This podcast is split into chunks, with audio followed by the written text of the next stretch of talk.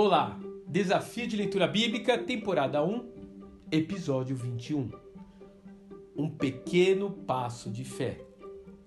Gênesis capítulo 21. Ao analisarmos a vida de Abraão, o pai da fé, podemos incorrer no erro de esquecer sua esposa como instrumento para a bênção que Deus havia prometido a todas as famílias da terra. O escritor de Hebreus, porém, nos surpreende ao citá-la na galeria de heróis da fé. Ele diz assim: pela fé, Abraão e também a própria Sara, apesar de estéril e avançada em idade, recebeu o poder para gerar um filho, porque considerou fiel aquele que havia lhe feito a promessa. Hebreus capítulo 11, verso 11. Talvez a narrativa do Gênesis seja muito sucinta ao falar de Sara, mas realmente temos dificuldade em enxergá-la como heroína. Na verdade, ela costuma mais ser usada como exemplo daquilo que não deveríamos fazer. Por exemplo, no capítulo 16 de Gênesis, ela nos mostra como é possível atrapalhar o plano de Deus quando tentamos ajudá-lo, em vez de simplesmente confiar nele. Já no capítulo 18, ela nos lembra que não devemos duvidar, muito menos rir, quando a solução apresentada por Deus nos parece um absurdo. Finalmente, no capítulo 21, aprendemos como um momento de precipitação pode se tornar um arrependimento para o resto da vida.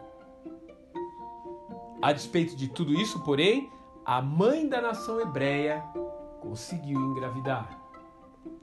Ela, de forma surpreendente, gerou um filho perfeito, sem defeito ou alterações cromossômicas, mesmo em uma idade avançadíssima, no meio de um deserto, sem pré-natal, analgesia, protocolo de humanização, doula ou cesárea. Em algum momento, Sara realmente creu na promessa. Ela parou de ficar questionando. Ela contrariou a sua razão e os seus instintos e se uniu ao seu esposo como um casal recém-casado que desejava começar a tentar ter seu primeiro filhinho e deixou todo o resto com Deus. Isaac não nasceu por um passe de mágica. Ele foi o resultado de uma semeadura que levou dias, meses, talvez até anos, e que só existiu porque Sara finalmente conseguiu deixar de questionar e recebeu pela fé a bênção que Deus havia prometido. Um pequeno passo de fé, sem dúvida.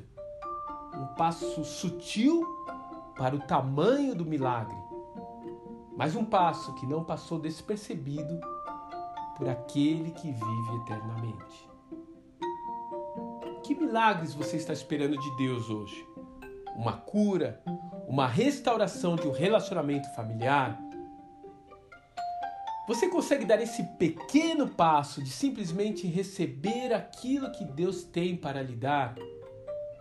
Que tal aproveitar esse momento e dizer isso ao Pai? Dizer que você crê que Ele fará o que lhe prometeu. Que Deus te abençoe e até amanhã.